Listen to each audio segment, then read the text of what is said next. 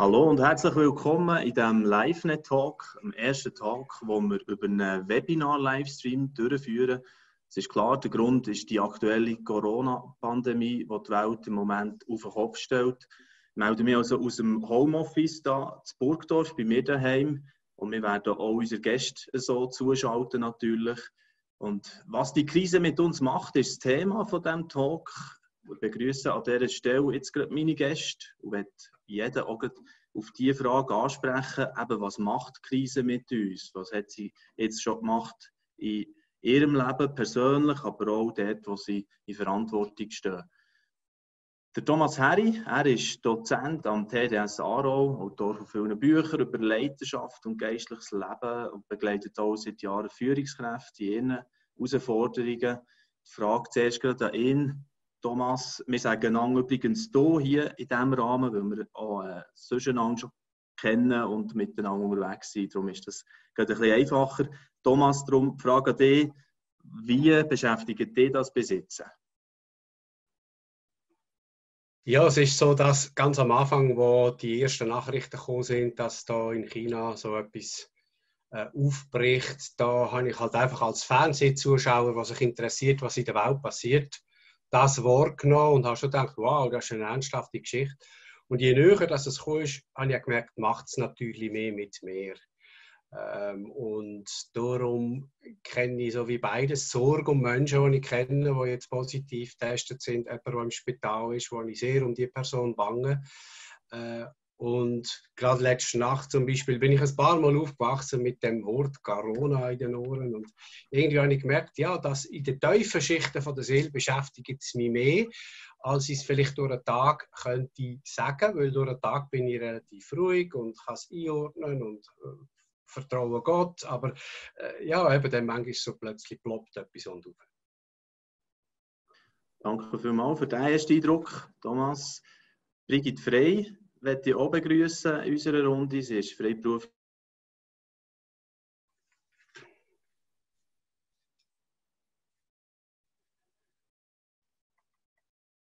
Ich höre jetzt den Florian gerade nicht. Genau, jetzt haben wir leider gerade Unterbruch gehabt. Okay. Da seht ihr, wir sind so gut eingerichtet, dass sogar ein Ersatzsprecher da wäre im anderen Büro. Herzliche Grüße von Interlaken. Aber Flo, du bist wieder zurück, he? Ah, wir sind wieder da, okay. Super. Ah, also wir sind schon wieder da. Brigitte Frey ist an der Reihe. Ich weiß nicht, ob ihr meine Anmoderation mitbekommen habt. Ich sage es einfach noch mal kurz. Sie ist vor allem in den Bereichen Text und PR, Kommunikation tätig, tut auch dozieren in diesem Bereich und ist sicher einige Zuschauerinnen und Zuschauer, die schon ein bisschen älteren Jahrgang haben, bekannt als TV-Moderatorin vom Fenster zum Sonntag, wo sie vorher mal tätig war. Brigitte, wie geht es dir jetzt in dieser Krise, in der wir stecken? Mir geht es inzwischen wieder ein bisschen besser. Ich glaube, ich kann von mir wirklich sagen, dass ich wirklich, also ein robustes Gemüt habe. Und wenn ich dann mal drei Nächte hintereinander irgendwie eine Stunde lang nicht schlafe, dann herrscht wahrscheinlich wirklich eine Pandemie. Ähm, ja, es ist bei uns auch, halt auch die Sorge um unser Geschäft. Wir haben eine Kommunikationsagentur mit 20 Leuten. Was passiert? Die, äh, die Aufträge brechen die, eben, die Sorge um die Menschen um einen herum. Und ich glaube, das Ungewisse, das hat mir irgendwie halt gleich auch hergemacht, so dass, dass man ja gar nicht weiß, was eigentlich kommt. Und Einmal bin ich mit dem Hund gelaufen, bei uns hoch über dem Rhontal am Morgen früh, also siebte Stoßzeit und ich schaue ab auf die Autobahn und ich sehe die leere Autobahn. Und die Vögel zwitschern, die Sonne scheint, die Frühlingsblumen. Und ich denke, ich bin im falschen Film. Und manchmal passiert mir das jetzt noch, dass ich das Gefühl habe, ich bin im falschen Film. Danke vielmals. Auch dir für äh, deine ersten Gedanken zu diesem Thema. Wir haben den Johannes Wirth, ebenfalls in unserer Runde. Er ist Gründer und Seniorpastor von GVC Winterthur, eine Kirche mit über 1000 Besuchern pro Woche. Wenn man darf, würde man sich in der Parkarena treffen. Im Moment ist das natürlich nicht der Fall, sondern man hat Livestream eingerichtet. Johannes Wirth ist auch noch Mitgründer der Quellenhof-Stiftung. Auch das natürlich eine Institution, die man gut kennt, sicher auch. Ähm, die Frage ist die gleiche, Johannes, zum Einstieg, OAD. was hat das gemacht bei dir, auf, wahrscheinlich auch im Bereich, im Kontext von der Kirche?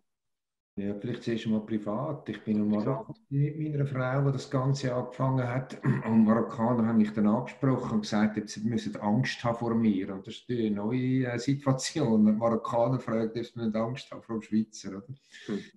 Und jetzt die habe ich Homeoffice und das ist ein Umgewöhnt, als Ehepaar ein Umgewöhnt, oder? Äh, wenn schaffe ich, wenn nicht. Ich muss lernen, Tagesstrukturen machen. Und äh, ich bin sehr ein zappeliger Mensch, der gerne unterwegs ist, fühle mich im Moment eingesperrt. Das ist nicht ganz einfach für mich. Das ist so die private Situation. Dann trage ich mit noch Verantwortung für Kille, nicht die Hauptverantwortung, einfach die geistliche Verantwortung, aber das ist sicher etwas, wo jetzt vermehrt in den Vordergrund kommt und äh, bin Präsident von der Quellenhof Stiftung und in beiden in, äh, im Verein GVC und in der Quellenhof Stiftung äh, macht es etwas mit uns. Und äh, ich denke, mein Vorteil ist, dass ich schon einige Krisen durchlebt habe und äh, wobei das die größte ist natürlich jetzt. Aber ich sehe in diesen Krisen auch die Chancen und von dem her will man auch in der Stiftung und der Kirche können gemeinsam Verantwortung tragen, in den Teams hinein, mit der Leiterschaft, fällt mir relativ einfach. Und äh, kann ich sagen, ich schlafe gut. Mhm. Okay. Ich werde noch ein bisschen bei diesen Themen bleiben von Angst. Ähm, man, man hat äh, viel so ein das Gefühl, ja, auch unter den Christen ist man verunsichert. Manchmal äh, ist auch so eine Tendenz zu Verschwörungstheorien vielleicht oder zu irgendwelchen Sachen, wo man sich halt sucht und manchmal äh, jeder noch bisschen erklären so und so ist es genau und müssen wir sie einordnen, die ganze Geschichte. Mal fragen hier in die Runde, wie geht ihr mit dem um, mit den, all diesen vielen verunsicherten Leuten ja im Umfeld? Vielleicht gerade bleiben wir beim Johannes Wirt im Zusammenhang mit der Killer, der GVC. Wie habt ihr das erlebt? Mhm.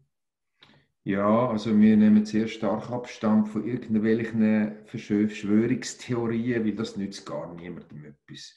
Ob jetzt das Endzeit, Endzeit ist, ob der Herr, wenn ich weiss, kommt, ob es um Teufel sagt, ob es ein Gericht sagt und so weiter, all das schwirrt natürlich um. Mit dem werde ich konfrontiert, kommen Haufen Link über, aber so Fragen zu beantworten, A, bin ich nicht in der Lage dazu und B, hilft es kein Mensch weiter. Sondern ich glaube einfach, dass wir auch einander gegenseitig stärken und ermutigen. Es gibt verschiedene Kategorien von Menschen bei uns in Kirche, wo wir an sie denken. Pflegepersonal, Unternehmer, die Schwierigkeiten sind, Arbeitnehmer, die, Angst haben.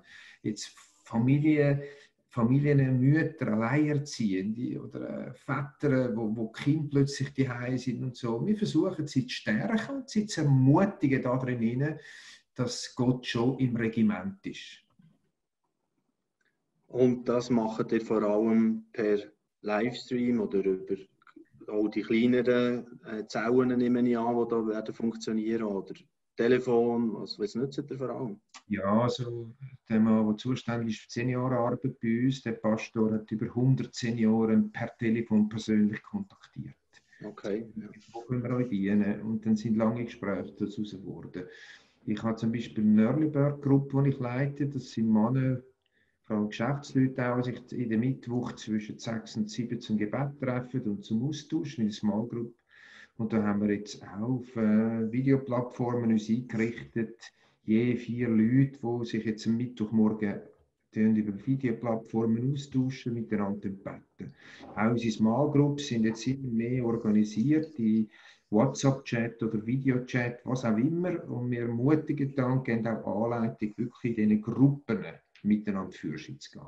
Small Group ist nicht fertig, es geht weiter, einfach über Kamera. Hm. Okay. Jetzt bekomme ich die Meldung, dass wir kurz pausieren für den Stream nochmal neu zu starten. Also wir würden hier kurz einen Unterbruch machen und loggen uns nochmal ein und dann geht es wieder weiter. Da zurück, ähm, ein paar Tücken hat es auch noch mit dem ganzen Wechsel jetzt auf Webinar, aber äh, wir kommen da immer wie mehr drin. Wir werden ja ab jetzt auch immer wirklich am Freitag um 4 und am Dienstag um 4 so eine Webinar-Session machen, wo wir Themen rund um das Coronavirus diskutieren und die Krise, wo wir drinnen stehen, probieren ein bisschen Orientierung zu geben. Ihr könnt auch eure Fragen stellen, das werde ich gerne noch mal erwähnen, liebe Zuschauerinnen und Zuschauer. Was tut euch beschäftigen? Wo habt ihr vielleicht Ängste, Fragen, die ihr den Gästen, die heute dabei sind, oder auch äh, ganz allgemein mal stellen äh, Das Thema Angst, ich würde gleich noch gerne dort ein bisschen dabei bleiben. Brigitte Frey, wir haben ja auch noch schon darüber geredet, wie, wie gehen wir mit dem um. Es hat ja da die, die Haltung von diesen Teilen, die sagen, ähm, nein, ich habe mit dem gar nichts am Hut, Angst kenne ich nicht, oder? Jesus ist, ist am Schluss ja bei mir und, und so weiter. Mhm. Wie fahrt das dir ein? Das regt mich tot auf im Fall. Das regt mich so auf und es hat ich glaube, das habe ich noch nie gemacht vorher, mich zu einem Facebook-Post äh, also ver, veranlasst und ich gesagt habe, Leute, jetzt, sorry, jetzt rühre ich einfach ein paar aus meinem, aus meinem Freundeskreis raus. einfach vor lauter, weil, weil ich das nicht mehr ausgehalten habe. Äh, die, die überfrommen äh, Überflüger-Statements von «Du musst nur häufig genug im Tag Psalm 91 zitieren ähm, und dann passiert dir nichts und, und du musst nur genug häufig das Abendmahl nehmen und dann bist du geschützt und beim Abendmahl wird das Coronavirus auch nicht übertragen und so Humbug und irgendwie das hat mich fast am meisten aufgeregt. Und ich meine, wenn ich die Bibel lese, Jesus sagt, in dieser Welt habt ihr Angst. Und an so vielen Orten ruft ein Engel in die Welt ein oder sagt Jesus, sagt Gott, zu seinen Leuten, zu seinem Volk, fürchtet euch nicht, habt keine Angst. Und wenn ja niemand Angst hat, müsste man das ja nicht sagen. Also Angst ist halt schon, Angst ist eine normale Reaktion auf, auf außerordentliche Situationen und da einfach so, weißt, so Schlirke drüber und sagen eine fromme und sagen, ah, Jesus beschützt mich, bewahrt mich, ich will keinen Fuß stoßen. Ich will mich nicht über das lächerlich machen, aber irgendwo die Realität in der Welt sieht anders aus. Und Corona trifft uns alle, oder? Ob Hindu oder Christ oder sonst irgendetwas. Das ist einfach eine Tatsache. Ich glaube an die Versorgung von Gott. Ich glaube an sein Durchtragen. Wirklich aus tiefstem Herzen. Aber ähm, ich glaube einfach auch, dass wir dass die Angst auch dürfen zulassen und ich merke auch selber irgendwie, dass, dass, das ist auch so ein riesen Beifresser im Leben. Oder wenn du, wenn du das einfach versuchst wegzudrücken jetzt und so zu übertünchen und sie wäre eigentlich da. Ich plädiere, ich habe keine psychologische Ausbildung, aber äh, der gesunde Menschenverstand sagt mir, schau es an, was ist mhm. und bring es zu Gott. Mhm. Und wenn es wieder da ist, dann bring es wieder zu Gott. Und gleichzeitig denke ich, können wir wirklich auch herlassen auf das fürcht dich nicht, oder? Also, aber in dieser ich glaube, in dem Spannungsfeld leben wir einfach. Und sobald es dann auch uns selber oder Nächste von uns treffen, dann finde ich, sieht die Welt sowieso wieder anders aus. Hm. Ja, genau. Mir ist es auch einmal schon so ergangen, als ich einkaufen habe ich gemerkt, dass es mit mir einfach etwas macht, dass ich verkrampft werde und schaue, oh, da könnte jemand um die Ecke kommen. Und äh, habt ihr auch, auch erlebt? Ihr nickt alle ein bisschen. Äh, aber es macht etwas mit mir. Also, wir sind immer noch Menschen und äh, die, die ganzen äh, Nachrichten machen etwas mit uns. Wäre vielleicht auch ein Thema, wie geht man mit dem um? Wie viele Nachrichten schaut man überhaupt? Und wenn ist es vielleicht gut, wieder einfach mal zu sagen, okay, jetzt brauche ich nicht noch mehr von dieser Dosis, sozusagen. Wie, wie würdet ihr das anschauen? Fragen wir mal den Thomas Herrion, oder vielleicht hast Hast du noch Ergänzung zu dem, was bereits vorhin gesagt wurde? Ja, ich würde gerne noch etwas dazu sagen zu dieser mhm. Frage von vorher. Ähm, das Wort von fürchte dich nicht ist ja oft aus dem, Wort, aus dem Mund von Jesus gekommen. Und in Gethsemane ähm, ist er selber betroffen von der Furcht, von dem schwierigen Weg, der vor ihm liegt. Und das zeigt uns ja einfach auch, und genau dort hat er das gemacht, was Brigitte vorhin gesagt hat, er ist mit dem zu Gott, er hat mit Gott gerungen darum. Ähm, mir hat sehr beeindruckt, was der Müllhauspastor von der Gemeinde, wo ja mit auch eine große Übertragung an so einer Konferenz, glaube ich, ist das gewesen, stattgefunden mhm. hat, äh, wo in dem einen, das ist auch auf live nicht aufgeschaltet, sein Video, was er den Leuten zeigt, und mit berührt sehr, was er dir zeigt, verbreitet keine Spekulationen. Ich glaube, es hat möglicherweise auch damit zu tun, dass Leute meinen, dass es gäbe eine Art Sicherheit. Vielleicht ist es auch ein Schutzmechanismus von Leuten, die im Grunde genommen eigentlich wirklich Angst haben. Ja. Aber sie versuchen sich selber mit dem zu beruhigen. Und dann gibt es sicher auch die Leute, die voreilige Schlussfolgerungen jetzt ziehen. Mir denke, es ist überhaupt nicht Zeit für irgendwelche Schlussfolgerungen im Moment, theologischer oder geistlicher Art zu dieser Geschichte. Vielleicht können wir mal aus Distanz zurückschauen und ein paar Sachen verstehen. Es gibt eine Geschichte aus der Bibel, die ich gerne würde erwähnen in diesem Zusammenhang. Es hat 48 nach Christus eine große Hungersnot in Judäa. Und die ist erwähnt in der Apostelgeschichte 11. Und die Christen hatten dort viel Grund zu spekulieren, warum kommt die Hungersnot in Judäa, also rund um Jerusalem. Sie hätten können sagen, schau, das ist die Strafe von Gott, weil das jüdische Volk Jesus das Kreuz genagelt hat und ihn abgelehnt hat. Aber die Bibel erwähnt so etwas nicht nur im geringsten, sondern Paulus macht etwas anderes. Er sammelt Geld für die Notleidenden. Mhm. Das ist sein Thema. Und ich glaube, das ist heute absolut aktuell. Und ich würde sagen, das gibt uns eigentlich den Weg vor, wie wir reagieren sollen auf so Spekulationen. Ignorieren. Ja. Ich hätte auch noch etwas zu Angst. Also, äh, meine Frau hat immer wieder gesagt, komm, wir beten miteinander als Ehepaar. Und ab und zu haben wir es geschafft, ganz ehrlich. Ich bin manchmal in der Bremse. Gewesen. Seit dem Corona jetzt bin ich gekommen und habe gesagt, Schatz, jetzt sollen wir jeden Tag am Morgen zusammen beten bevor wir Tag gehen. Also positiv. Das andere ist, äh, ich bin in Marokko gesagt, da heißt es immer Inshallah.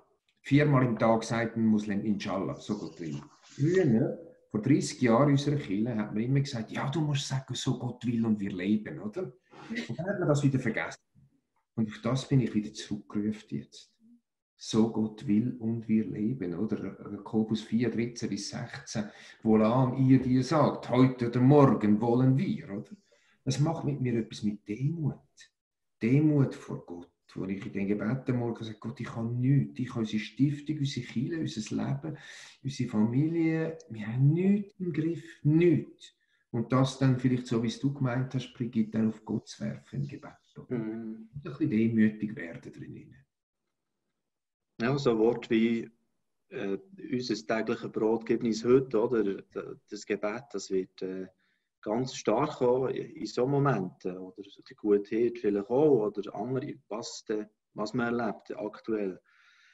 Ähm, ich möchte noch gerne ein bisschen hier bleiben, auch wie man seelsorgerlich jetzt kann, kann auf Leute zugehen oder was, was da passiert. Äh, Johannes, du hast gesagt, ihr tut viel telefonieren, diesen Leuten nachgehen was ist denn dort der Ansatz, in erster Linie einfach zulassen? Ähm, die Frage geht vielleicht auch Thomas, ähm, wer, wer das Gefühl hat. Ähm, oder was macht ihr konkret jetzt äh, in diesen Beratungen oder, oder für, für die Leute seelsorgerlich zu unterstützen?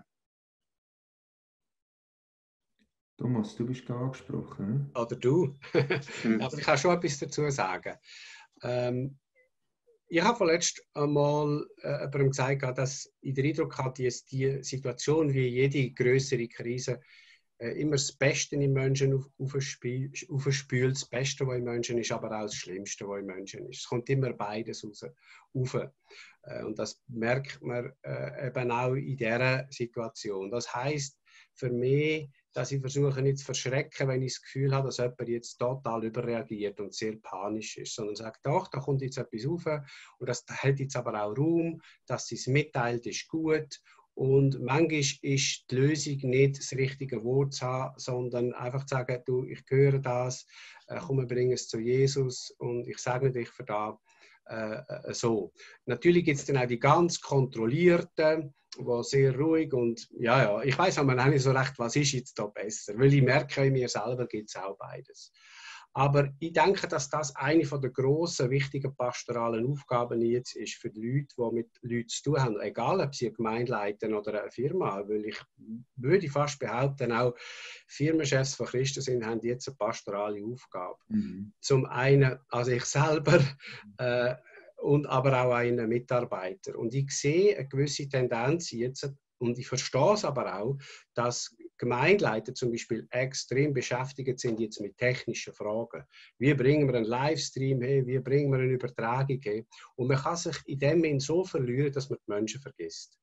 Und mir denkt, es ist fast wichtiger, als dass sie dich am nächsten Sonntag auf einem Bildschirm sehen, ist viel wichtiger, dass sie deine Stimme am Telefon hören und dein Gebet bekommen. Also deine wirkliche Präsenz, dass du ihren Namen nennst, dass du äh, äh, äh, einen Moment Zeit hast für sie, finde ich viel, viel wichtiger, als ab nächsten Sonntag oder übernächsten Sonntag irgendetwas super gut organisiertes über, über einen Bildschirm geht. Und ich sehe da ein bisschen Tendenz, vielleicht ist das auch ein Mannenproblem, wo sich da gerne in technische Tools stürzen, ähm, dass man das Eigentliche vergisst, nämlich die Sorge und die Fürsorge äh, für Menschen.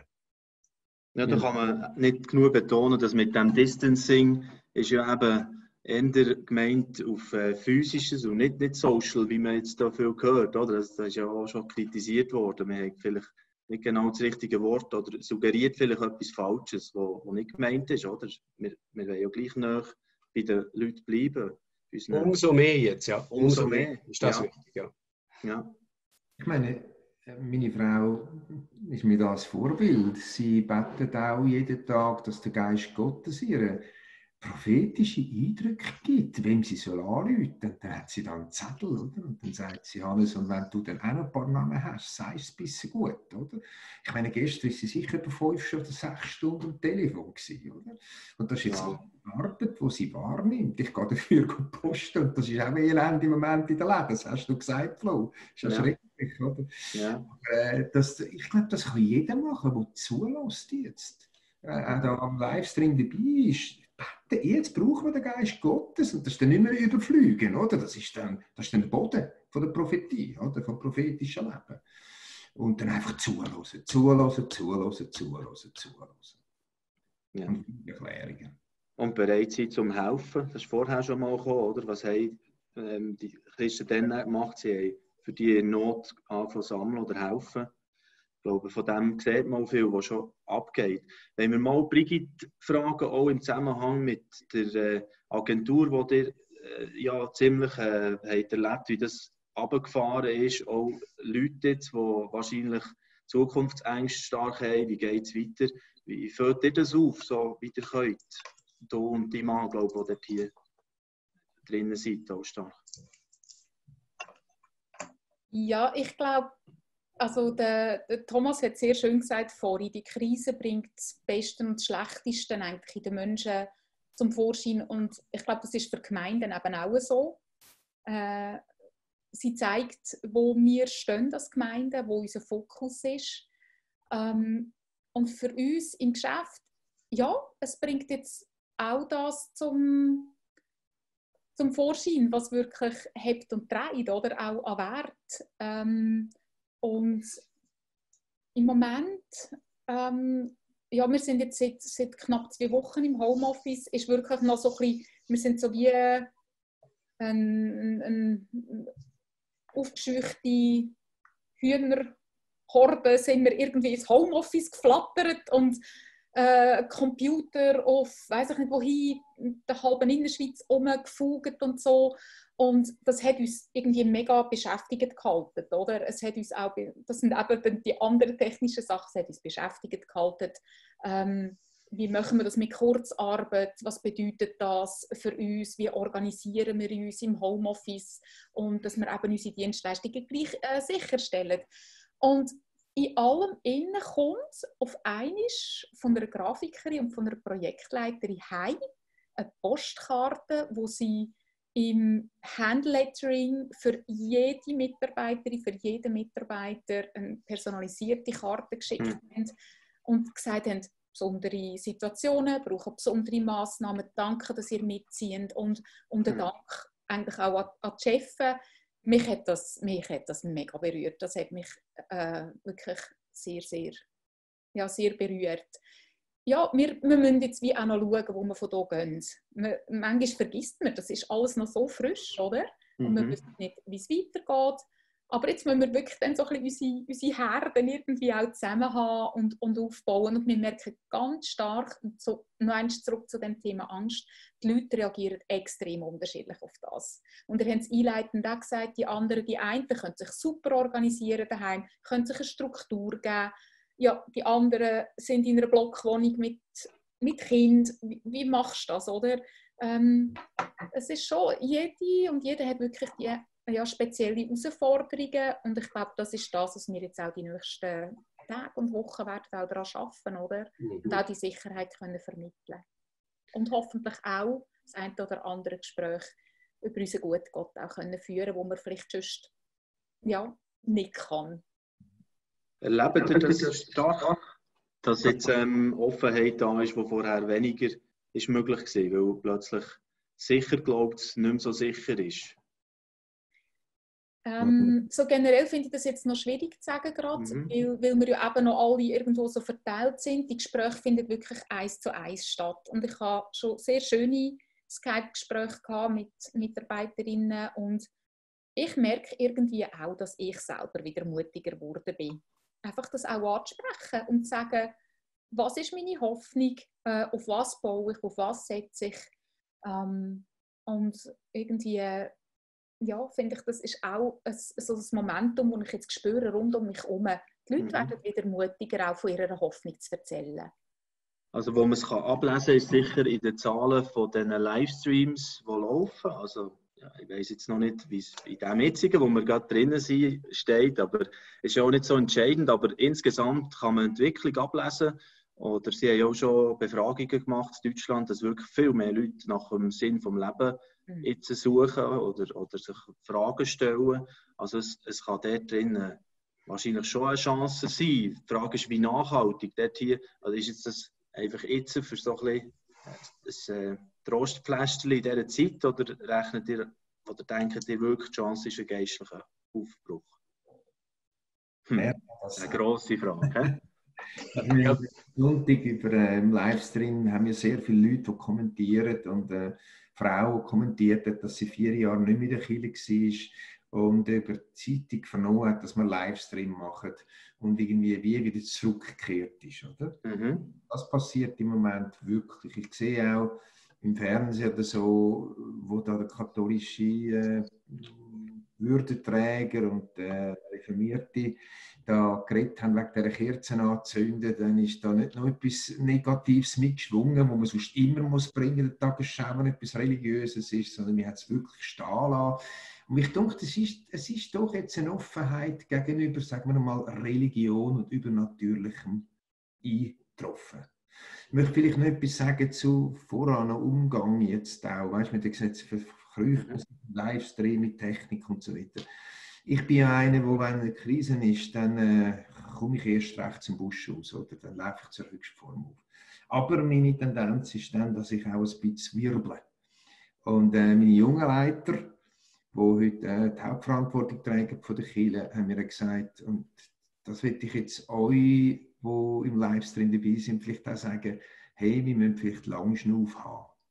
Und nicht jetzt einfach wirbeln und machen und tun, sondern es braucht auch etwas, was man durchheben kann, eine Kontinuität. Nicht alles jetzt gerade rauslassen über den Äther, alles gerade machen, alles wollen anpacken. Das war ein bisschen schwierig für mich, aber ich habe mir es überlegt und gefunden, ja, die drei haben recht. Das äh, klingt auch ein bisschen so, wie es eigentlich der Bundesrat besser, glaube ich, auch gesagt hat. Oder? Wir befinden uns eher in einem Marathon oder sollten uns auf so einen einstellen. Also die Epidemie wird sich vielleicht eher so entwickeln, als dass das nur so ein Kurzstrecke-Sprint ist. Ja, von dem her danke vielmals für diesen wertvollen Hinweis. Ich würde gerne noch darauf aufmerksam machen, dass ihr äh, die Möglichkeit habt, eure Fragen zu stellen hier, wenn ihr euch zugeschaltet habt, vielleicht auch über Social Media oder über livenet.ch oder ihr seid vielleicht schon drinnen in diesem Webinar-Chat. Ihr könnt da schauen, wie viel das wir da drinnen haben. Jawohl, da könnt sicher noch äh, der eine oder andere sich einklinken und direkt so eine Frage stellen. Das macht es umso spannender zu hören, wie, wie denken die draußen, was sind Gedanken, die ihr im Moment habt. Ähm, ich würde gerne noch mal ein zurückkommen zu diesen Fragen von, vorhin von Brigitte, wo, wo mir noch so ein, ein Gedanke ist gekommen, wegen, es geht ja nicht nur um Gesundheit, die man könnte einbüßen, sondern durch das, was jetzt insgesamt in der Schweiz oder auf der Welt passiert, könnten wir ja auch Wohlstand einbüßen oder gewisses, also ähm. Nach, also für längere Sicht aus verändert sich vielleicht unser Leben wirklich, wissen wir nicht, relativ einschneidend. Wie geht ihr mit diesen Fragen um? So, ähm, bereit sein, also das, das, das wäre undenkbar, dass man so etwas hat gemacht hat, so einen hohen Preis je wäre bereit gewesen, zu zahlen für die Wirtschaft, wenn jetzt nicht einfach das Virus nicht zwingt, das zu machen, oder, in dieser Art. Die wirtschaftliche Dimension vielleicht auch, noch ein bisschen reinzubringen. Was denken ihr dort dazu? Es zeigt wahrscheinlich, wo man sie halt dann tatsächlich hat, oder? Wo man sein Vertrauen auch hat, oder? Ja.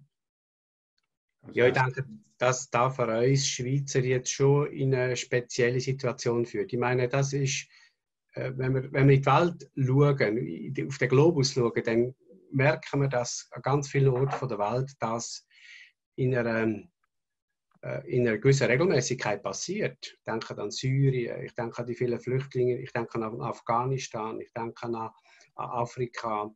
Äh, ich denke an meine Familie, meine Frau ist Deutsche.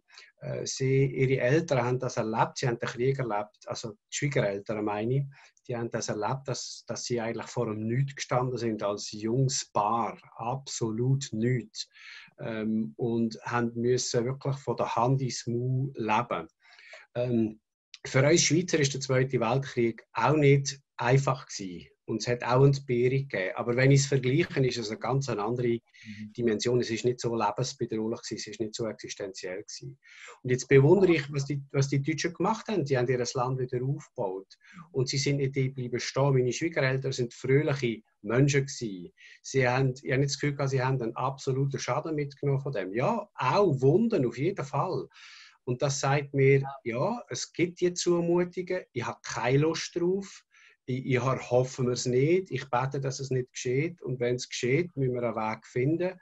Und wahrscheinlich wird dann auch nochmal zeigen, dass wir Christen einander brauchen. Nochmal ganz, ganz anders und existenzieller, als wir das jetzt schon brauchen, wenn wir nebeneinander im Killenbank hocken und dann aber gleich wieder ja so jeder von seinen eigenen Ressourcen kann leben. Vielleicht ändert sich das tatsächlich einmal, ob durch diese Krise oder durch eine andere, das wissen wir nicht dass ähm, das, was in Apostelgeschichte 2 oder so beschrieben wird, wie anders vielleicht Bedeutung könnte bekommen, plötzlich wieder so in die Richtung.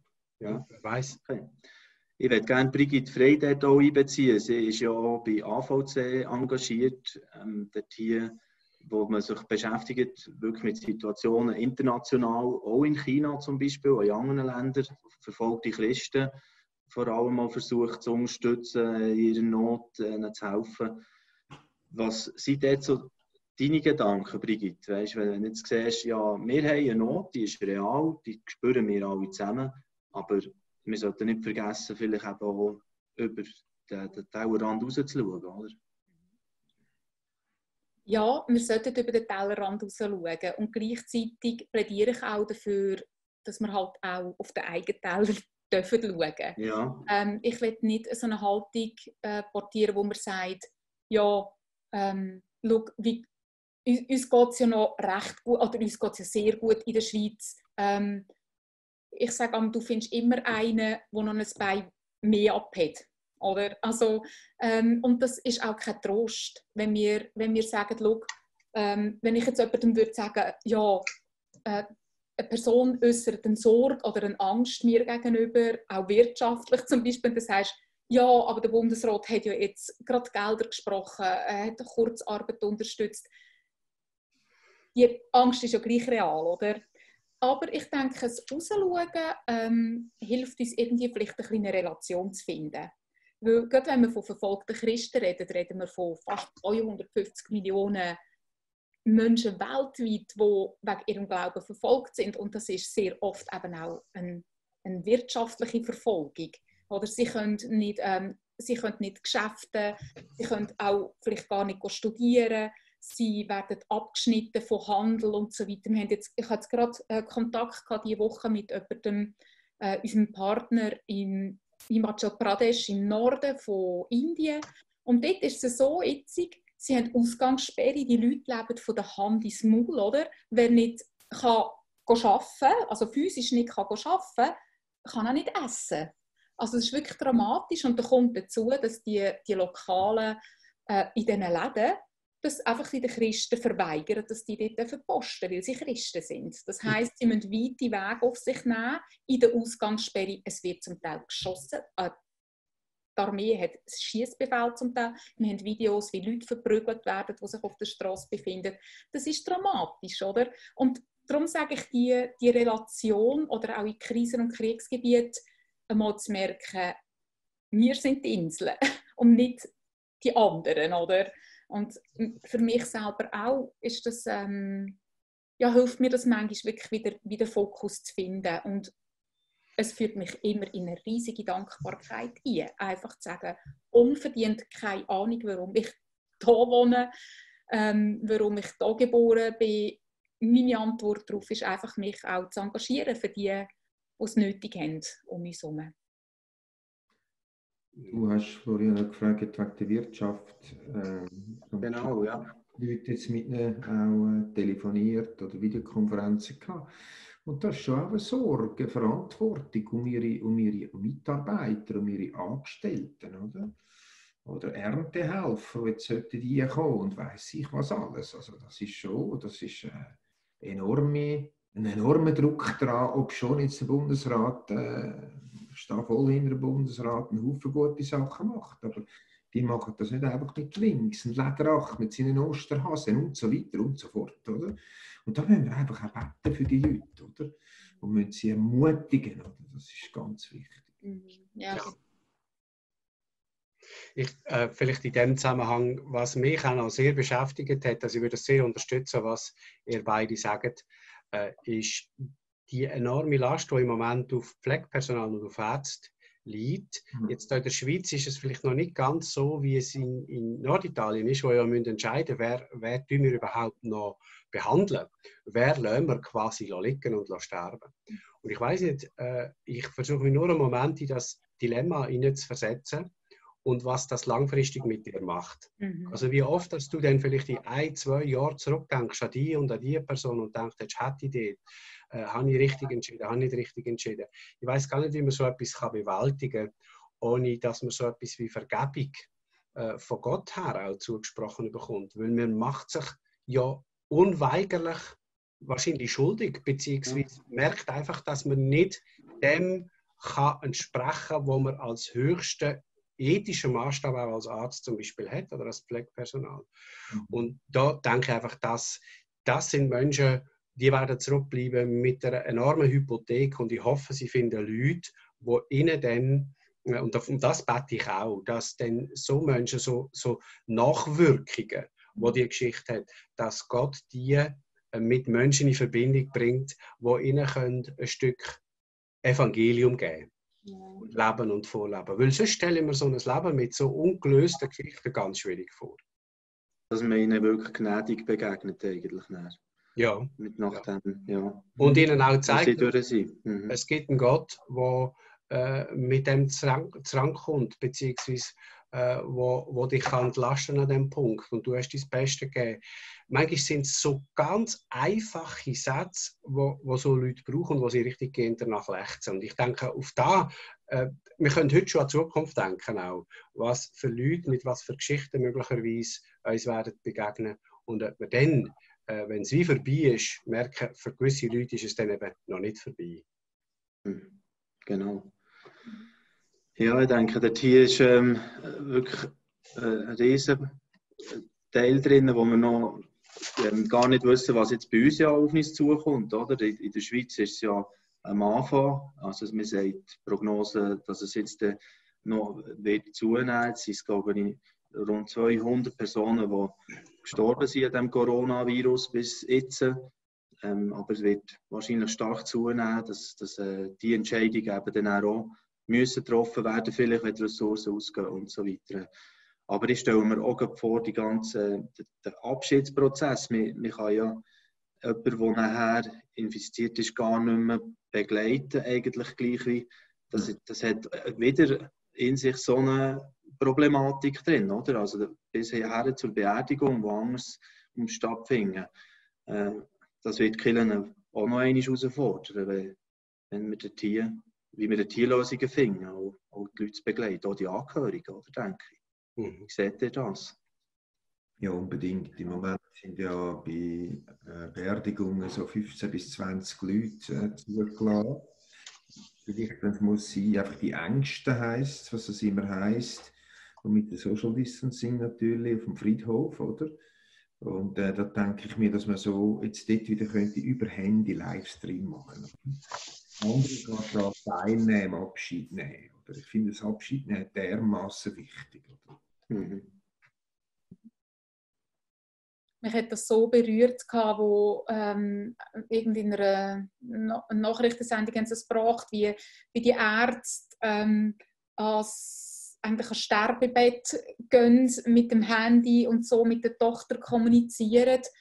Und ja, ich, ich habe meinen Vater äh, ein paar Jahre zurück schon auch an einer Lungenentzündung ist er gestorben. Und ja, auch wenn du kannst dabei sein, ganz noch oder? Ohne Ansteckungsgefahr in dem Sinn. Und das ist, das ist auch traumatisch, es ist traumatisch. Und, und was du vorhin gesagt hast, es ist auf uns kommen ganzen Haufen auch traumatisierte Leute zu.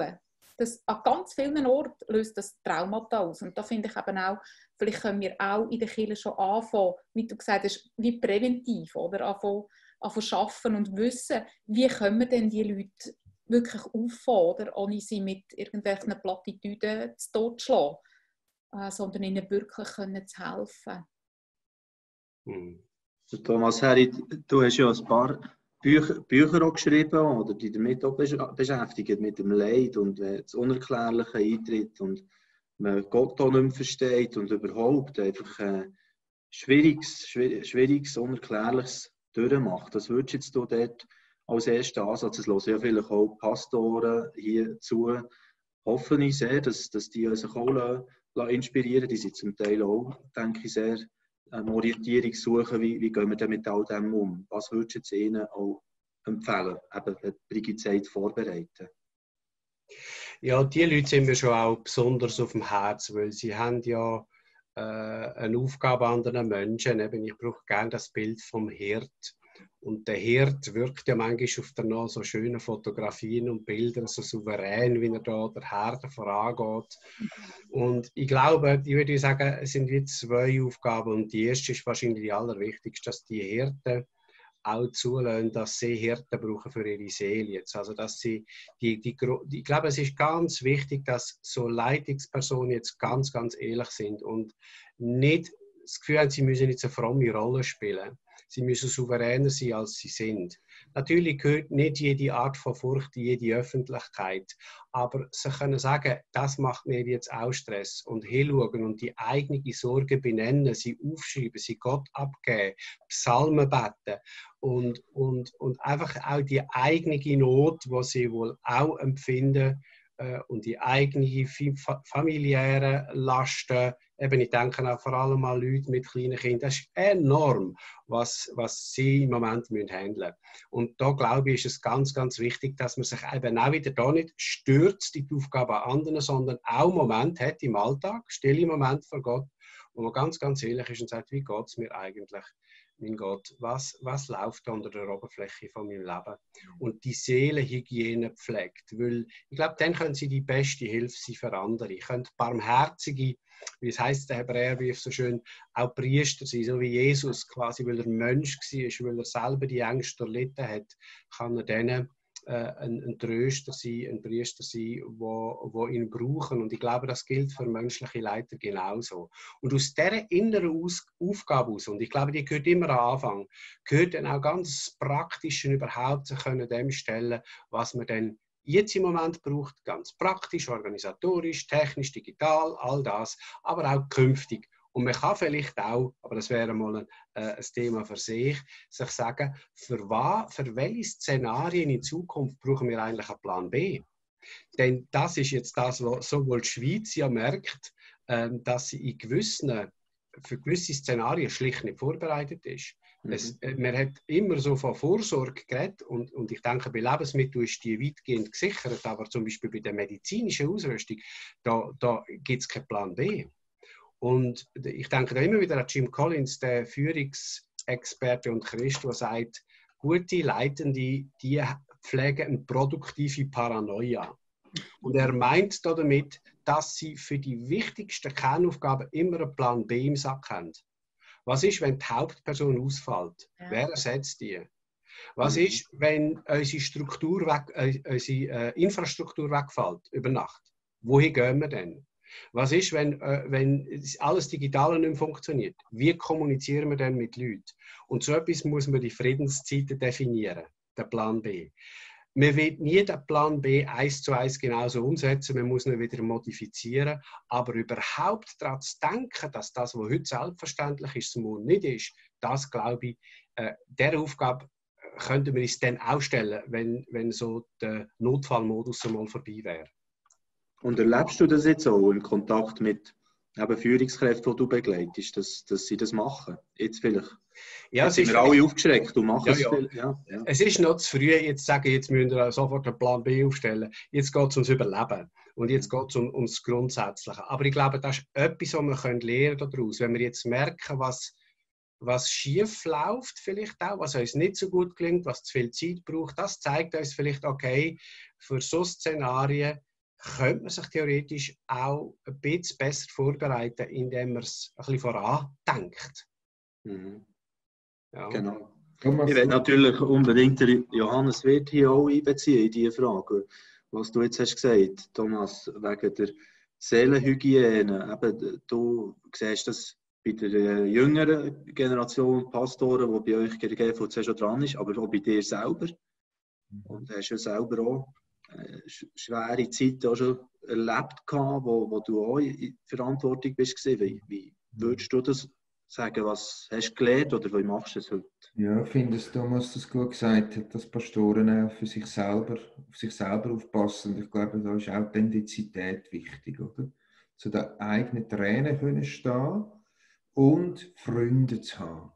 Und mhm. wenn man jetzt noch keine Freundschaften hat, muss man die sich jetzt suchen, dann getrauen euch Pastoren einem anderen anzuleiten und sagen, los jetzt, ich brauche jemanden, der zulässt. Oder sogar mal zwei, drei anrufen, wo man könnte denken, es könnten meine Freunde sein. Und machen wir es wie früher, wo wir haben gefragt, willst du mit mir gehen? Oder? Und sagen, du, ich will gerne, ich suche einen Freund. Kannst du ein Freund sein für mich? Das ist jetzt die Not der Stunde, oder? Brauchen Freunde wo man mit ihnen reden und dann haben wir Kraft zum Weitergehen. Ich will wieder auch mal gehabt, Zeit. Ich habe so viel geschafft in meinem Leben, oder? Und irgendwann habe ich mich gefragt, wer sind eigentlich meine Freunde? Und ich habe gemerkt, ja, ich habe Haufen Leute, die mich gerne haben. Aber Freunde? Und dann habe ich denen angerufen und gesagt, hey, wir sind miteinander unterwegs, aber ich möchte gerne eine Freundschaft haben mit dir, oder? Das hat mir das Backup gegeben, oder? Ich habe immer wieder dann Leute gehabt, die Freunde waren von mir, wo, wo, wo mir auch cool fand, nicht schnell zu laufen, wo mir cool fand, wieder aufzustehen. Ich finde das so enorm wichtig. Mhm. Wir sagen, eine Krise tut eigentlich auch unsere Freundschaften und Beziehungen so an einen Test umziehen. Ja, unbedingt. Sinn. Ja. ja, ja, ja, ja. Aber eben, ich will es nicht verzweifeln, wenn das nicht hat. Ja. Vielleicht hat es einfach gepasst in, in mhm. lauter Arbeit und so und hat es nicht gepflegt, aber dann muss man es jetzt halt wieder versuchen, wieder in Gang zu setzen oder neu zu beleben. Mhm. Ich habe äh, vorletzt gedacht, im Grunde genommen ist jetzt, und das gilt aber für unsere Lebensgeschichte auch, jede Organisation ist jetzt ein Start-up. Also das heißt, sie muss sich auf total neuem Terrain fast wie neu erfinden. Äh, was machen wir überhaupt und für wer sind wir jetzt da? Und ich habe das Gefühl, jetzt geht es ganz vielen auch sehr traditionell aufgestellten Organisationen wie mit einem Start-up.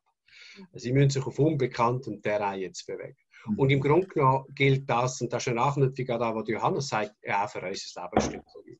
Unser Leben ist jetzt auch ein, ein Start-up. Und wir müssen uns gut überlegen, mhm.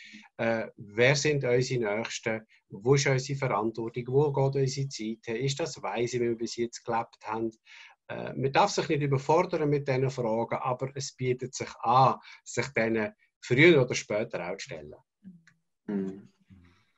Super. Es ist eine sehr tiefe Frage.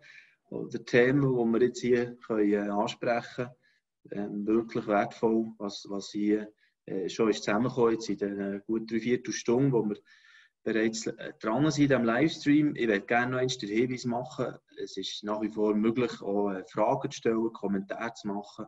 So den Fragen, die wir diskutieren. Wir können auch in ein noch ein anderes Gebiet reingehen, das ist gar kein Problem. Aber wir werden jetzt noch zehn Minuten dran sein und äh, ich habe schon noch ein Thema, das mich sehr interessiert. Ich werde natürlich jetzt auf, auf die auf letzten Minuten äh, noch den Fokus darauf legen, ähm, wo sind die Chancen? Also wo wir, wir können Hoffnungsträger sein in dieser Zeit, in wo wir jetzt drin sind. Jemand hat am Morgen gesagt, beim 9 äh, sie, sie finden den Fersen so stark, irgendwie die Verständigen werden leuchten wie Sterne am Himmel.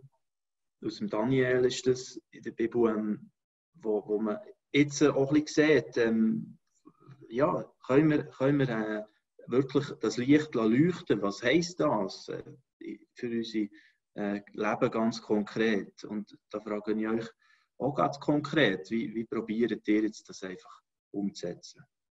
Und gleich noch zu euch zu schauen, selber natürlich. Ich glaube, wenn wir von Chancen reden, dann gibt es wie zwei Aspekte. Äh, und ich bin Pionierung veranlagt und ich sehe immer die Chancen gegen außen, oder? Ähm, und ich habe auch das Gefühl gehabt, ähm, ja, nach, nach der ersten Woche mit, mit so ein Ausgangseinschränkungen bin ich dann, ich bin zuerst einmal ins Gartencenter geraset, gehe Erde posten, alles, was ich brauche, meinen Garten, oder? Weil ich dachte, ich habe dann mega viel Zeit, um in den Garten zu gehen. Und dann bin ich in Hornbach geraset, um mir Baumaterial zu kaufen für all das Zeug, das ich zusammenbohren und, mm, und so. Und jetzt stelle ich fest, ich habe eine Sonnenkeit voll zu tun, ich habe viel mehr zu tun als vorher. Aber die Chance ist eben nicht ich glaube nicht in erster Linie oder vielleicht noch nicht so sehr gegen außen, sondern die Chance ist zuerst mal gegen innen. Ähm, aber wir haben ja mit der Frage angefangen, was macht das mit uns, oder? Mhm. Und ich glaube, zuerst einmal, was macht das jetzt mit mir? Äh, allein im Homeoffice. Äh, mhm. Ich bin seit zwei Wochen da, ich hasse es. Wirklich, ich hasse es. es ist, ich finde es übelzeitig. Ähm, ich bin nicht gerne allein. Ich, bin, ich hasse all die technischen Sachen und 100 Livestream-Sachen und Chat-Dinger. Aber was macht das mit mir? Wenn ich jetzt einfach wieder mal mit mir alleine bin. Äh, aber mein Tag hat keine Struktur mehr, wie Johannes gesagt hat. Ich muss, ich muss schauen, wie ich mit meinem Partner, mit meiner Frau, mit meinen Kindern zurechtkomme. Und das, denke ich, das ist eine grosse Chance.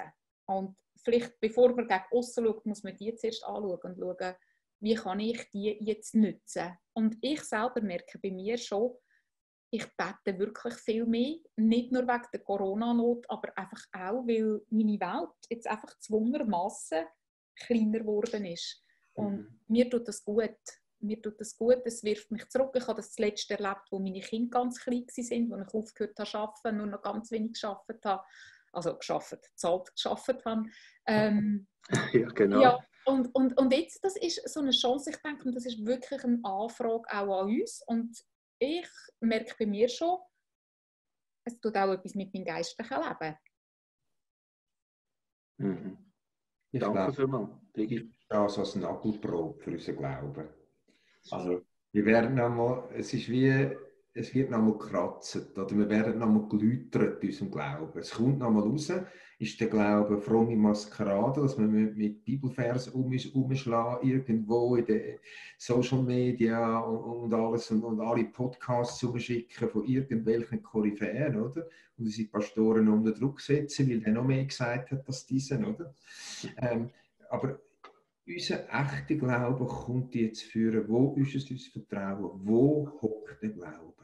Und wenn der Glaube dann echt ist, dann hat sie Chancen, dass er weiterfließt zu anderen Menschen. Mhm. Aber zuerst muss er echt sein. Thomas. Mhm. Ja, ich würde das in dem Sinne unterstreichen. Er, er, kann jetzt wieder zur Echtheit zurückfinden. Wir sind immer in so Zyklen sicher auch, wo, wo, wo wir wie intensiver äh, Präsenz von Gott und auch äh, das Losen auf ihn vor Augen haben. Und da gibt es Zeiten, wo das ein bisschen in den Hintergrund rückt. Und das sind Zeiten, die uns eigentlich zurückrufen zu Gott. Ich glaube, dort ist einfach auch die Quelle von der Orientierung im Moment. Bei ganz, ganz vielen Stimmen von allen Seiten ist das, glaube ich, am wichtigsten, dass man versucht, die Stimme vom Vater zu hören. Und ich merke dass für mich, äh, es, es, ich lese die Bibel nochmal aufmerksamer. Mhm. Äh, ich bete nochmal eindringlicher. Nicht, weil ich das Gefühl habe, Gott hört mich dann nicht, aber einfach, ich denke an eine bestimmte Person, die jetzt im Spital ist mit gesundheitlichen Beschwerden, die zu jung ist zum Sterben, was ihr nicht gut geht. Und ich ringe um sie und weiß aber auch, ich, ich, es ist es ist in der Hand von Gott, aber ich werde gleich meins beitragen und, und einfach Gott sagen, hey, ich finde, wir möchten die Person noch ein haben, wir möchten sie noch nicht müssen hergeben. Mhm. Äh, und du bist der Herr in dem. Also es ist so eine, ein Wechselspiel von Hingabe, von Demut, von Ja sagen, von, von Ringen. Und das, wenn in dem in wieder etwas sich vertäuft in unserem Leben, und in vielen Leben von, von Christen in unserem Land, dann, ja, dann, dann freut mich das. Dann hat das eine gute, äh, eine gute Wirkung auf unseren Glauben. Merci vielmals. Merci vielmals euch drinnen für die äh, wirklich sehr ähm, emotionale Stunde, die wir jetzt auch zusammen erlebt haben. Also merken, wir, wir nehmen es auch wieder sehr mit, wenn man, wenn man so ins Gespräch kommt ähm, und über, über die Sachen redet und, und auch an die Leute im eigenen Umfeld eben denkt, ja, wo, wo herausgefordert sind im Moment. Und wir werden weitermachen mit so Livestreams, mit, mit so Gesprächen. Auch äh, euch werden wir wieder sehen. Johannes, Brigitte, Thomas, freue mich, dass, dass ihr dabei seid, auch in dieser Krisenzeit, dass wir wirklich äh, können Ermutigung geben können, auch äh, können Fragen beantworten, soweit es das möglich ist. Nächsten Dienstag kann ich hier schon den Hinweis machen. Auf die Vieren werden wir ein Gespräch hier wieder haben, ein Livestream auf diesem Kanal, wo es dann mehr darum geht, um Familie. Plötzlich ein ganz anderes Leben für, für Familie, nicht nur Familie, Homeoffice und die ganze Situation ändert sich. Das kann auch heissen, dort, wo keine Familie ist, natürlich Einsamkeit. Ein ganz grosses Thema auch von dieser Zeit. Einige sind einsam und vermissen menschliche Nähe, andere haben fast ein bisschen viel Nähe äh, im Moment in engem Raum. Wie kann man mit dem umgehen? Der Daniel und Kathi Zindel werden dabei sein, Eheberater, erfahrene Leute, die schon äh, über Jahre äh, die Familie begleiten, Ehepaar begleiten. Wie können wir so schaffen, dass äh, ja, auch die Ehen in dem Sinn äh, gestärkt aus dem Ganzen rausgehen und nicht, nicht äh, alles dort auch Schaden nimmt und wir werden ja ganz wertvolle Tipps hören von Ihnen beiden. Vielleicht kommt noch ein dritter oder ein vierter Gast dazu. Da lassen wir uns überraschen. Wir sind rollend am Planen und äh, danke allen, die jetzt schon reingeschaut bei diesem ersten Livestream, LiveNet Talk, was die Krise mit uns macht. Wir haben ein bisschen äh, ein, ein Horizont gemacht durch, durch, mehrere Themen, jetzt, was im Moment gerade so äh, abgeht, was emotional auch da ist bei uns danke euch vielmals noch einmal, euch drinnen und denen, die haben zugeschaut und halten wir Mut in dieser Zeit und Hoffnung und äh, dann werden wir das zusammen durchstehen. Danke euch vielmals fürs Interesse und bis gleich wieder.